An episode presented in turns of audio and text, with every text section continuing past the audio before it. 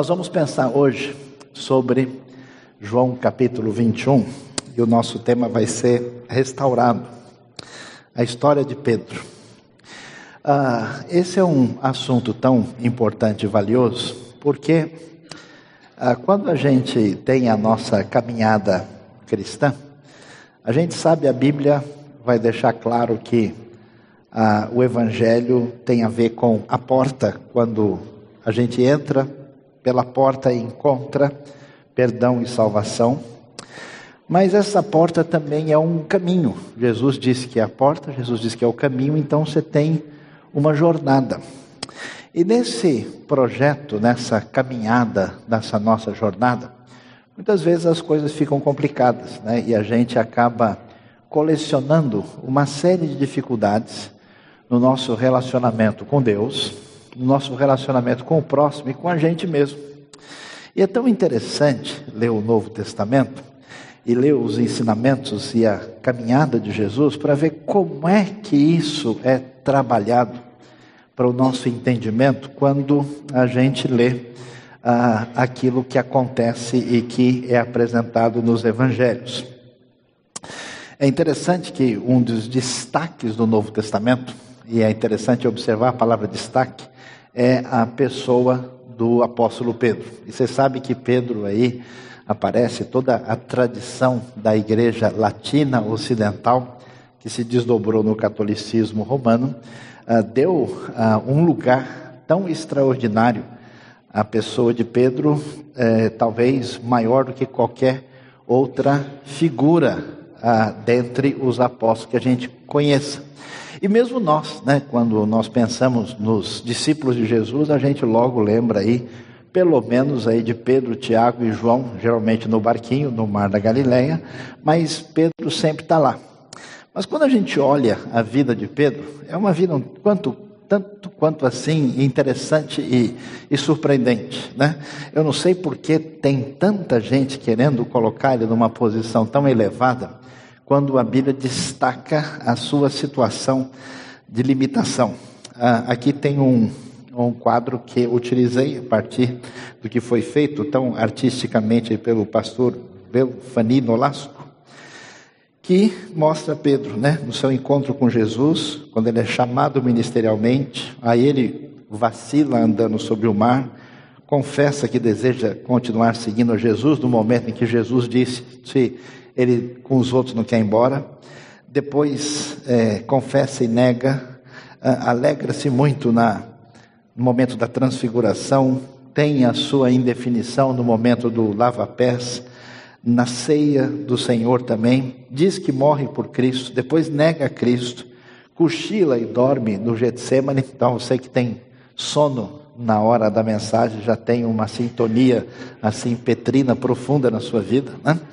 Ah, corta a orelha do soldado, segue Jesus de longe, nega Jesus e depois confessa a Jesus no desfecho do Evangelho. Então, se tem alguém assim que, em grande parte, a sua cara e a nossa cara, é o nosso querido Pedro, com toda a sua história de altos e baixos, de transição de um momento para o outro, mostrando a absoluta realidade do quadro do que é ser um ser humano uh, em contato com aquilo que uh, Deus começa a fazer na sua vida. E quando nós lemos João 21, a Bíblia vai nos dar o seguinte relato ligado às aparições de Jesus depois do momento da ressurreição. E o texto diz que depois disso, Jesus apareceu novamente aos seus discípulos à margem do mar de Tiberíades. Tiberíades é o mesmo mar da Galileia, é o mesmo lago chamado também de Kineret. Ah, foi assim. Estavam juntos Simão Pedro, Tomé, chamado Dídimo, que quer dizer gêmeo, Natanael, de Caná da Galileia, os filhos de Zebedeu, que você sabe muito bem, são Tiago e João, e dois outros discípulos que não são aí nomeados. Mas preste atenção, não sei se eu observei direito, a gente tem Tomé, Natanael, né? os filhos de Zebedeu, aqui são quatro, dois outros discípulos, ou seja, com Pedro são sete. Tem uma turma boa que já formou um pequeno grupo. Depois precisam ver com o Betinho para ver se a gente pode organizar a situação. Vou pescar, disse-lhe Simão Pedro. E eles disseram: Nós vamos com você. Eles foram e entraram no barco, mas naquela noite não pegaram nada, o que surpreende. Ao amanhecer, Jesus estava na praia, mas os discípulos não o reconheceram. Ele lhes perguntou: Filhos, vocês têm algo para comer? Não, responderam eles. Eu não sei se uh, a gente parou para pensar, mas o que surpreende é que o Novo Testamento nos dá uma lista de todas as situações específicas que envolvem as aparições de Jesus depois da ressurreição. É importante a gente observar isso, porque muita gente, ao ouvir a história da ressurreição, poderia imaginar que a ressurreição foi uma coisa assim mais meramente espiritual, ou que foi uma coisa psicológica, e o Novo Testamento faz questão de dizer que isso é verdade realmente. Vai mostrar ah, o Novo Testamento vai mostrar, depois de toda essa sonoplastia especial, que Jesus aparece para Maria Madalena, para outras discípulas que estão voltando aí do túmulo, aparece a Pedro em Jerusalém. É isso que eu queria que vocês prestassem atenção. Porque quando a gente lê João 21, nós vamos ver um encontro de Jesus com Pedro. Mas preste atenção, não é o primeiro. Não é a primeira vez que Pedro encontra com Jesus depois da ressurreição.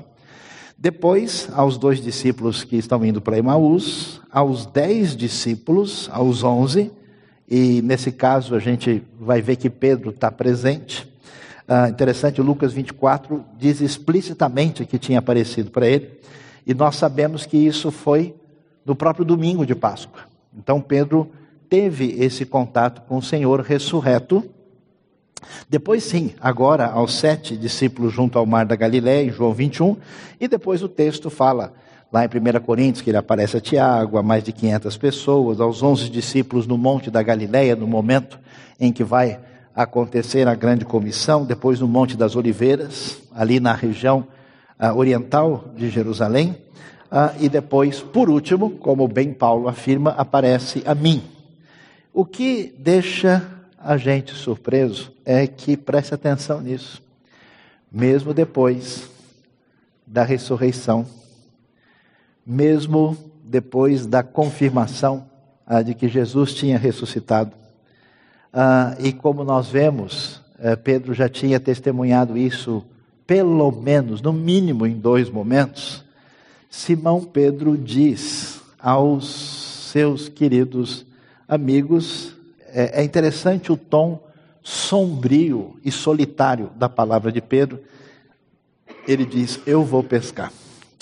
É interessante isso, que a ressurreição não foi suficiente para mexer com Pedro.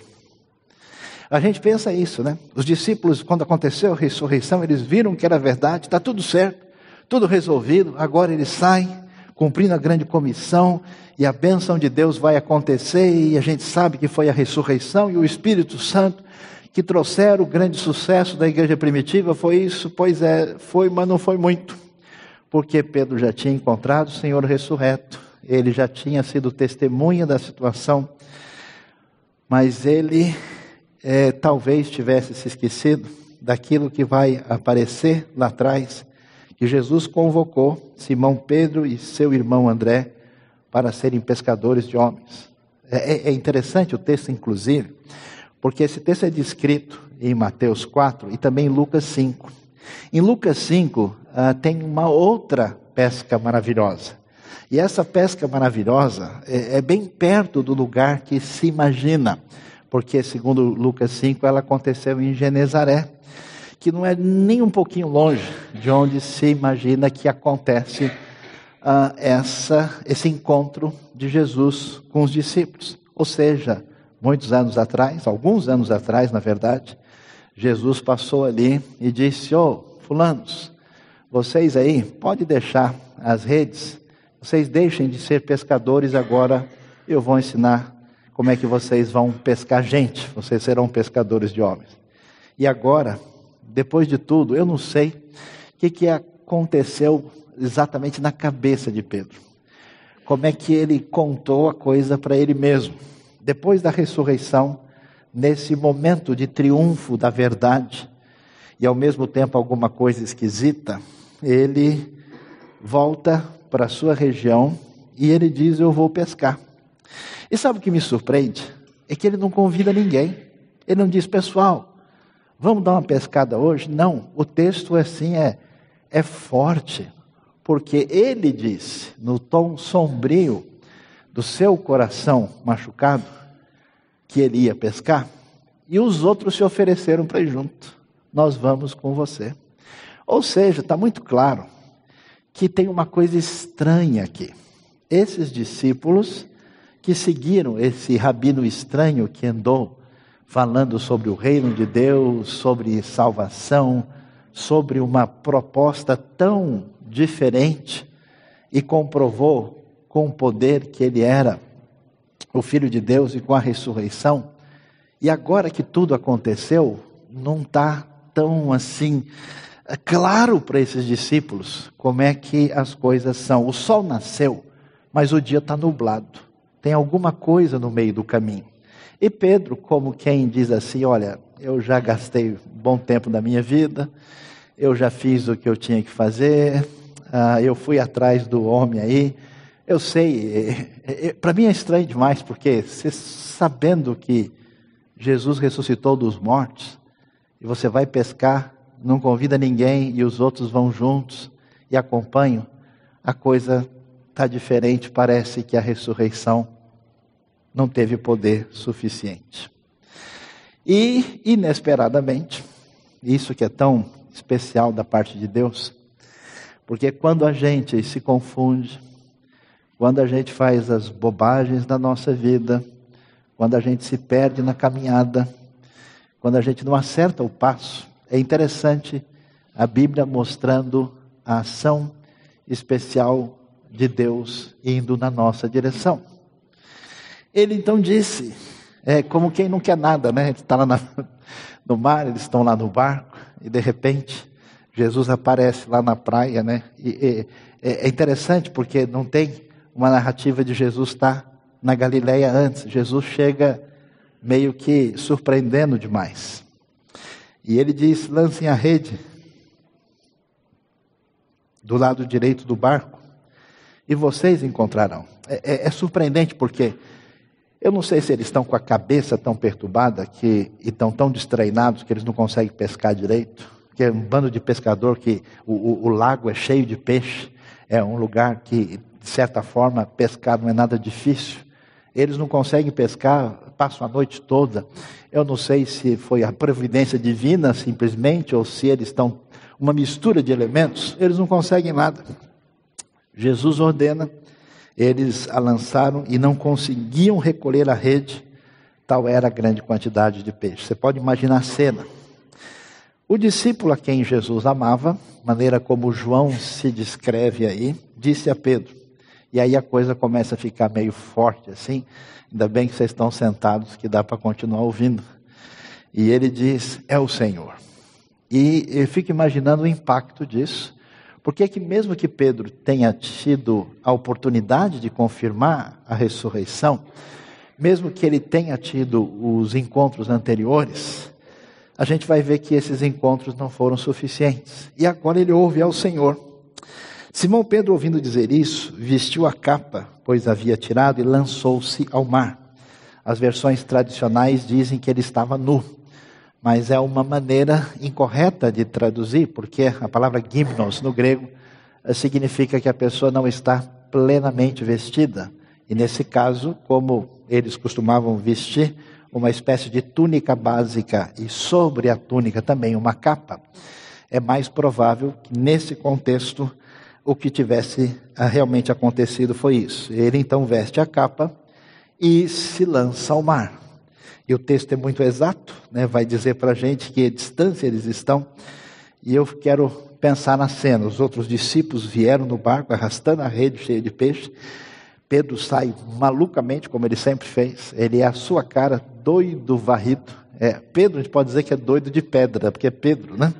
E, e eles estavam apenas a 90 metros da praia, bem pertinho, né? A primeira, primeira uh, competição olímpica dos 90 metros rasos, né? E quando eles desembarcaram ali, viram uma fogueira, peixes sobre brasas, um pouco de pão. Disse-lhe Jesus: Tragam alguns dos peixes que acabaram de pescar. Interessante, agora vai chegar o um momento tão valioso que a Bíblia vai nos mostrar que é a hora de ser restaurado. Por que, que isso é tão significativo e valioso? Porque na nossa vida, na nossa caminhada, a gente acumula uma espécie de lixo psicológico e espiritual e que a gente resolve não dar atenção, que a gente varre para debaixo do tapete. E a gente carrega dentro da gente, com todo o ressentimento, com todo o aborrecimento, e a gente até finge que o problema está com os outros, está com quem nos ofendeu, está com quem nos machucou, ou até mesmo se irrita com Deus, mas no fundo, no fundo, o problema sério que a gente carrega com a gente mesmo é a nossa decepção e a frustração conosco mesmos, com, com, com a gente. A gente tem uma proposta, eu fico imaginando né, a, a maneira histórica de Pedro, porque Pedro, de verdade, assim como eu e como você, tantas vezes teve um desejo, um amor profundo, uma coisa real na sua relação com Jesus. E ele disse, e era verdade: Senhor, eu estou disposto a dar a minha vida por ti. Ele se antecipou em diversas situações. Ó, oh, Senhor, uh, para quem, para onde iremos nós? Tu tens as palavras de vida eterna. E ele, com toda essa disposição, com todo esse jeito meio estabanado dele, ele, eu não sei como é que Pedro lidou com o fato de que, no momento central, na hora H, ele se tornou a pessoa mais frustrante e decepcionante de toda a história da fé. Eu não sei se já aconteceu isso com você, talvez no momento, numa reunião, uh, num encontro com uma pessoa, você uh, passou do ponto, você se excedeu e você fez algo em que você diz: caramba, eu nem me conheci na hora, eu fiquei de um jeito que eu socorro. Eu não sei em que momento da sua vida, alguma coisa complicada acontece na sua experiência, e preste atenção, isso está aqui para a gente. Primeiro, para dizer como isso é comum e normal, porque a pessoa que mais amava o Senhor foi o que fez a maior bobagem. Segundo, para mostrar para a gente que numa caminhada com pessoas de diversos tipos de pessoas, toda a relação tende a ser prejudicada e entrar em crise. A não ser que a gente entenda a maneira de Deus trabalhar nas nossas vidas, nós nunca vamos ter condição de ir a lugar nenhum. A história das pessoas é sempre uma história de pisar nos pés uns dos outros e depois fazer todo o possível para não chegar mais perto daquela pessoa, fazendo de conta que tudo está normal. Eu fico pensando, por que quando Pedro viu Jesus pela primeira vez, quando ele viu que tinha acontecido a ressurreição, por que, que ele não se jogou nos pés dele? Senhor, mas que loucura foi aquela? Me perdoa, Senhor. Talvez a coisa tivesse tão complicada dentro dele que ele não tinha nem como falar e como reagir. E de fato, a coisa tem esperança para a gente quando a nossa confusão, os nossos problemas, as nossas complicações mostram os nossos limites e a gente não acha solução. E é tão bonito ver que quando a gente não tem solução, não sabe o que fazer, é a hora que o Senhor Jesus chega de barco ali. E o texto é muito legal. Por isso que é um máximo a gente ler a Bíblia. Porque você vê que Jesus chega de boa. Jesus chega assim na manhã. É, chega na manhã e na manhã, né?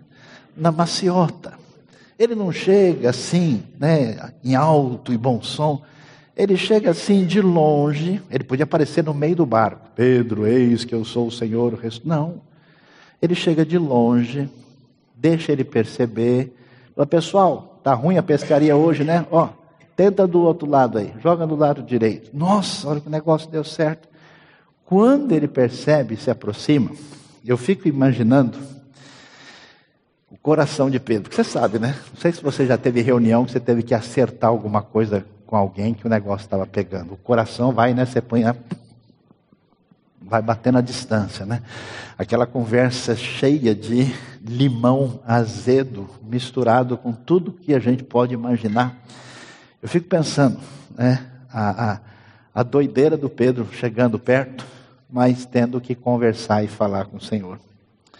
Eu acho tão especial duas coisas. Primeiro, é que o detalhe do texto é tão bonito que, quer ver? Dá uma olhadinha, confere comigo mais uma vez, só da gente ver isso. Olha, quando eles chegam lá, né, a, Bíblia diz para a gente né, que uh, nenhum deles tinha coragem de perguntar. Jesus aproximou-se, tomou o pão e deu a eles e fazendo o mesmo com o peixe. Ou seja, Jesus não parou para conversar assuntos espirituais. Primeiro vão comer. Interessante isso. Sabe que a Bíblia é maravilhosa, tem comida o tempo todo. Né? Amém, irmãos? Né? Eu descobri isso, eu senti um calor no coração aqui, né? Mas é tão interessante que, em vez de Jesus mexer com Pedro, não, ele chama, é, e, e, e o texto faz questão de enfatizar aquilo que a gente já ouviu. Esta foi a terceira vez que Jesus apareceu aos seus discípulos. Quer dizer, o pessoal está de bola baixa. O pessoal está tudo de, de farol pela metade. É que pisca, não pisca, funciona, não funciona. Eu não sei se está todo mundo no mesmo situação ou se todo mundo está acompanhando o Pedro. Está vendo que ele está detonado e como ele tinha uma certa influência de liderança e aí ele jogou literalmente a toalha e vou pescar e o pessoal vai junto. Né? Aliás, quando você está azedo, quando você está mal, quando você deixa tudo para trás, sempre tem um grupinho para acompanhar e fala tudo que não deve do seu lado. E aí, ele vai fazer isso. E quando ele vai lá, Jesus come. Olha o detalhe do texto. Depois de comerem, terminou? Quer repetir a sobremesa? Alguém quer mais? É, pode ser. Uh, tal, como é que vê? É, tem molho para o peixe? Terminou tudo direitinho. Depois de comerem, Jesus começa a conversar com Pedro. E eu fico impressionado porque as pessoas que têm caminhado por esse caminho de religião, e até mesmo lido a Bíblia, não sei se tem entendido muito bem, uh, quando isso não acontece direito, a gente vai ficando tão perigosamente perverso e sem misericórdia, que a única coisa que a gente consegue desenvolver é uma espécie de uh, radar que tenta captar o erro do outro, e quando a gente percebe que está errado, geralmente é um erro diferente do meu, a gente chega e pega pesado com o outro. Não tem coisa mais absurda do que Pedro fez. Não tem coisa mais louca de alguém que bateu, que bateu boca com Jesus, dizendo: Mas não, Senhor. Eu, eu, se for possível, entrego a minha vida. Todos podem abandonar, menos eu. Pedro discutiu com Jesus ao ponto de Jesus assim: fica quieto, vai-te, Satanás. Foi nesse ponto a coisa. E agora, como é que pode ser isso? É interessante, isso é tão bom para você ouvir, preste atenção. Não adianta você fugir de Deus, não adianta você se esconder, não adianta você pescar. O tempo de Deus vai chegar na sua vida. Deus vai visitar você. Ele vai pegar você na beira do mar. Só que ele vai de boa. Ele prepara um peixinho, assim como quem não quer nada. Na maior maciota, com a sua graça, a sua bondade, o seu poder. E surpreendentemente, em nenhum momento Jesus chega, Pedro. Que coisa, né? Lembra da última conversa que a gente teve? Ah, como é complicado a gente ver esse povo sempre tentando espremer o vinagre na ferida dos outros. Jesus não diz, Pedro, que, que aconteceu? Você pode me explicar o que houve naquele dia? Como assim, Pedro? Pá, vamos, vamos lá, abre a boca. Agora não fica quieto, não. Na hora de falar lá, você falou, né? Agora vamos, desembucha. Fala aí. Você percebe?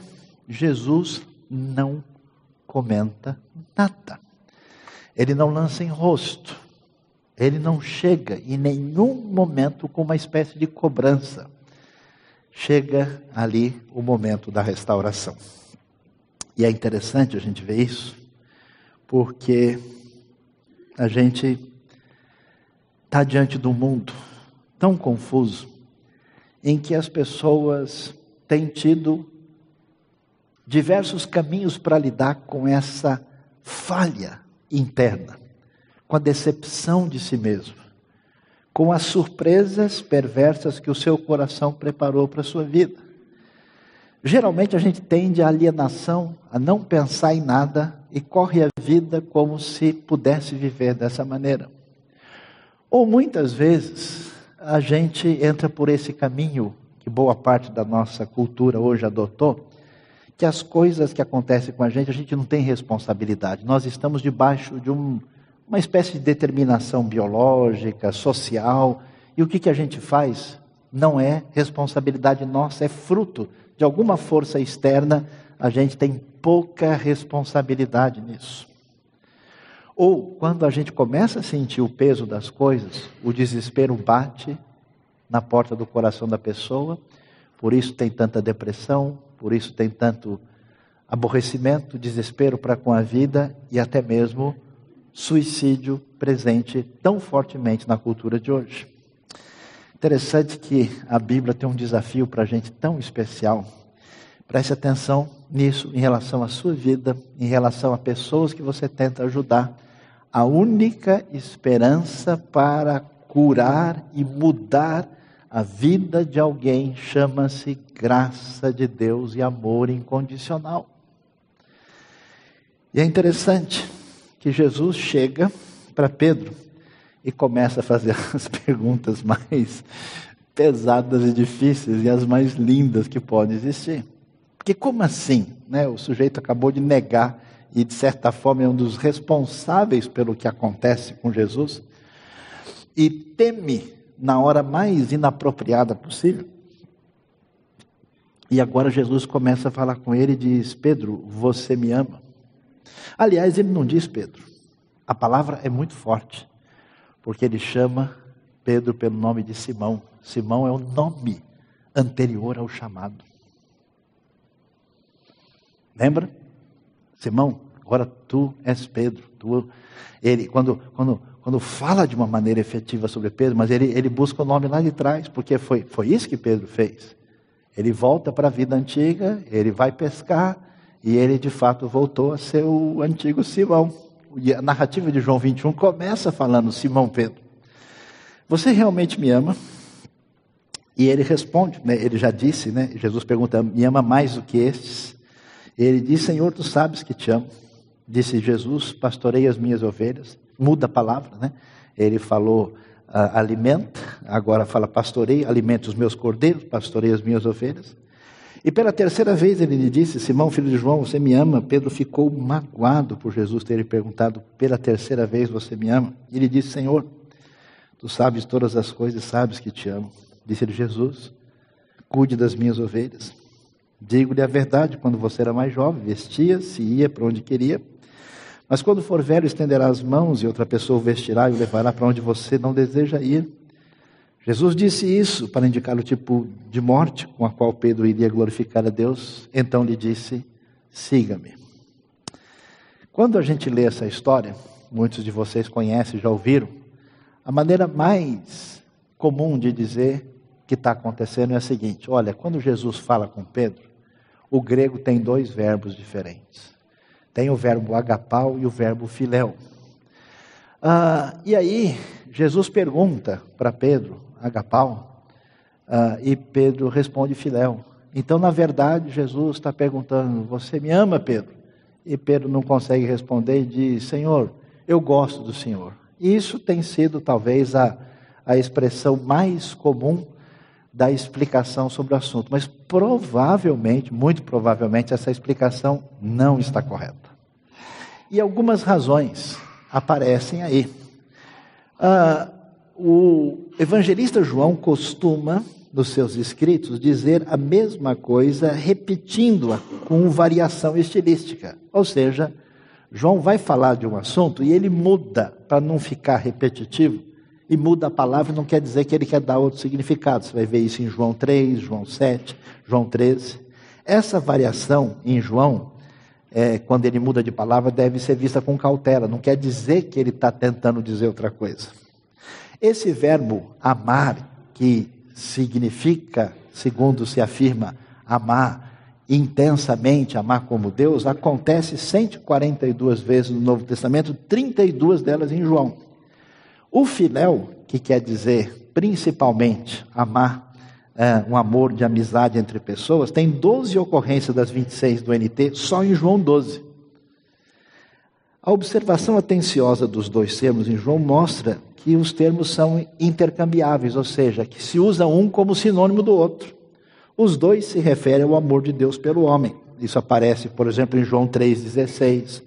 João 16, 27, se refere ao amor do Pai pelo Filho, falam do amor de Jesus pelos homens, do amor entre seres humanos e do amor humano por Jesus, o amor dos homens pelas trevas. É agapau. Se alguém acha que o verbo sempre quer dizer o amor perfeito de Deus, quando fala que os homens amaram mais as trevas do que a luz, se usa o verbo agapau. Então não é verdade que o verbo significa isso sempre. E o amor do pai pelo filho, em João 5,20, é o filéu, ou seja, aquilo que se imagina. Então, essa conclusão não é acertada. A conversa entre Jesus e Pedro foi em aramaico, ou talvez em hebraico, que é a língua que eles falam em si como judeus. E na língua hebraica aramaica não tem essa distinção. João provavelmente usa os verbos numa variação estilística, mas não no sentido como se imagina. Uma tradução siríaca, que é um dialeto aramaico conhecido, traduz os dois verbos, e a tradução é muito antiga, por um só termo, sem fazer distinção entre os dois. E talvez o argumento mais forte que precisa ser entendido aqui é que quando Pedro sempre responde sim afirmativamente a cada pergunta, em nenhum momento ele diz, não, Senhor, eu não amo. Não, ele afirma que sim. A resposta não faria sentido se Jesus quisesse saber que tipo de amor Pedro tem por ele. Ele não está dizendo, Pedro, você me ama desse jeito ou do outro jeito? Ah, senhor, desse jeito. Não, ele responde de maneira simples. Quer dizer, ele não está entendendo que a pergunta é amor maior ou menor. Ele responde sim. Mas a maior dificuldade de todas é que, se for verdade, que Jesus está perguntando, Pedro, você me ama? E ele diz, olha, eu acho o senhor muito legal. Eu gosto bastante, o senhor é, é legal muito, é gente boa. Seria muito estranho que Jesus aí acaba aceitando esse amor inferior de Pedro sem fazer qualquer observação sobre isso no final do texto. Isso não faz sentido no contexto da restauração de Pedro. Então, na verdade, o que, que a gente vai descobrir é que, de fato, Jesus pergunta para Pedro se ele o ama. E Pedro responde que sim, e Jesus vai trabalhar na vida de Pedro de uma maneira tão significativa, porque ele mexe no passado de Pedro. Você vai se lembrar, vai ver bem o que acontece. É a coisa interessante, não só Jesus chama ele de Simão, como, é, como nós vimos aqui, deixa eu voltar um minutinho, porque eu fui explicar. Uh, é, uh, veja assim, quando Jesus fala com ele, é, observe uh, o, o, o foco de ligação direta em Marcos 14, quando Pedro nega Jesus, o texto diz que vendo Pedro aquecer-se, olhou bem para ele e disse: Você também estava com Jesus, o Nazareno? Ou seja, quando Jesus vai mexer com Pedro e curá-lo e restaurá-lo, ele mexe diretamente no passado. Você observa que tem uma fogueira no momento em que ele está se aquecendo, e agora, quando ele encontra Jesus na beira do lago, ele tem uma outra fogueira acesa lá. Ou seja, atua diretamente naquilo que aconteceu no passado, evoca a experiência negativa para que Pedro venha passar por essa restauração. E aí Jesus vai lá atrás e chama ele de Simão. E é surpreendente, porque a única frase dita para tirar Pedro dessa sensação de fracasso, da sensação de ter feito a maior loucura da sua vida, de tirá-lo de onde ele se colocou, foi apenas com a frase: Pedro, tu me amas. E Pedro vai dizer duas coisas que chamam a atenção. Uma é a contínua afirmação do seu coração, apesar, apesar da sua fragilidade. Senhor, o Senhor sabe que eu te amo.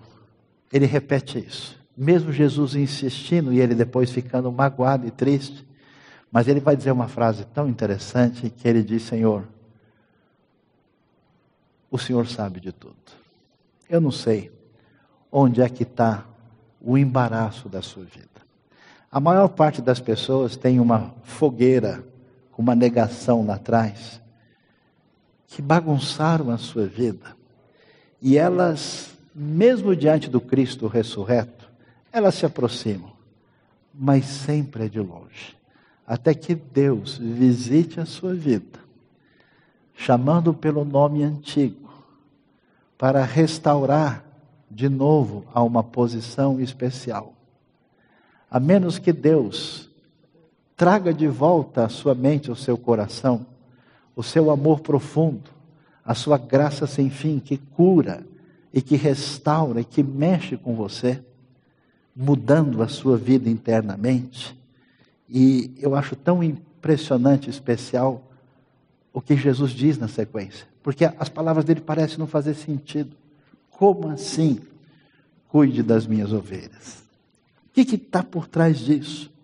O que, que tem cuidar das ovelhas com a restauração de Pedro? Meus queridos, nós somos chamados a anunciar a graça bendita de Deus. Não existe nada disso nesse mundo, em nenhum lugar, em todos os lugares desse mundo. A religião sempre vai ser uma base de troca, uma tentativa humana de construir alguma coisa através do nosso poder. A Bíblia tira a nossa máscara, mostrando para a gente que o apóstolo mais especial é a pessoa mais frágil e necessitada da graça de Deus. E ela conta essa história para mostrar os caminhos por onde a gente se esconde muitas vezes e faz o que faz e a gente se distancia e continua na expressão religiosa sem de fato o impacto de Deus no coração. E o nosso chamado é a missão. Nós não fomos chamados para a gente se reunir aqui domingo de vez em quando e dizer bom dia. Nosso chamado é para a gente ir por toda parte anunciando esse evangelho. anunciar essa graça de Deus, é fazer diferença lá fora. E sabe o que a gente vai encontrar lá fora? Gente que não tem mais esperança. Gente que sabe que não tem mais jeito. Gente que fez as maiores loucuras e que não tem condições de se perdoar. Gente que tem o coração fechado para qualquer alternativa que possa existir na vida. Por isso, Jesus vai dizer: Pedro, como eu resgato e chamo você de volta com meu amor. Você fez a coisa mais doida desse mundo e eu estou restaurando e trazendo você de volta. Agora vai lá, Pedro, e faz a mesma coisa com o pessoal. Mexe, veja lá os cordeiros, veja lá os meus rebanhos. O nosso chamado é a missão. E na verdade, todo mundo, se faz parte do projeto de Deus, é chamado para a missão. Você é convidado para fazer parte dessa grande expansão poderosa do Rei.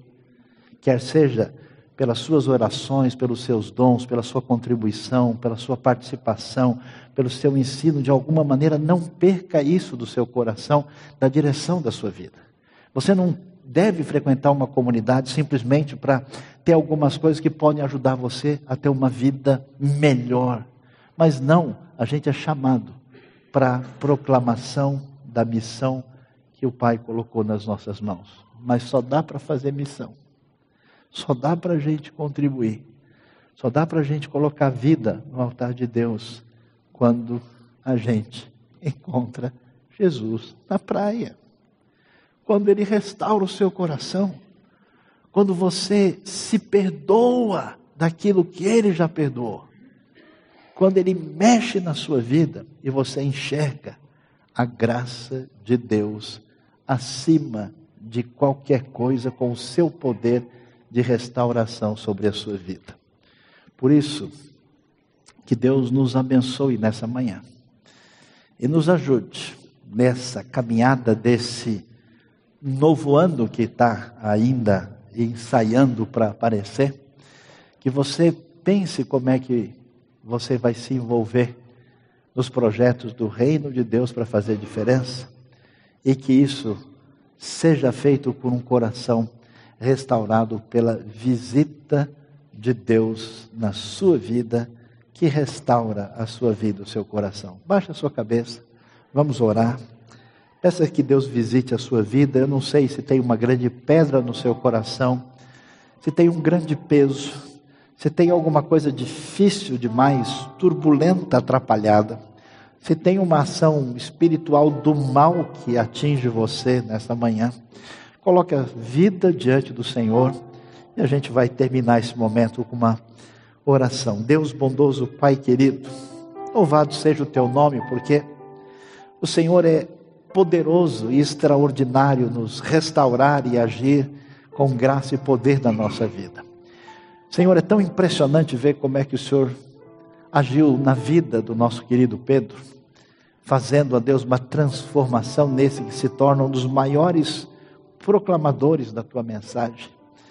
Ó Deus, visita o coração dos teus filhos, dos teus queridos nessa manhã. Revela, ó Deus, a tua graça, o teu perdão, a tua restauração, o teu poder especial na nossa vida. Nós te agradecemos, te louvamos, te adoramos nesta manhã. Nome de Jesus. Amém, Senhor.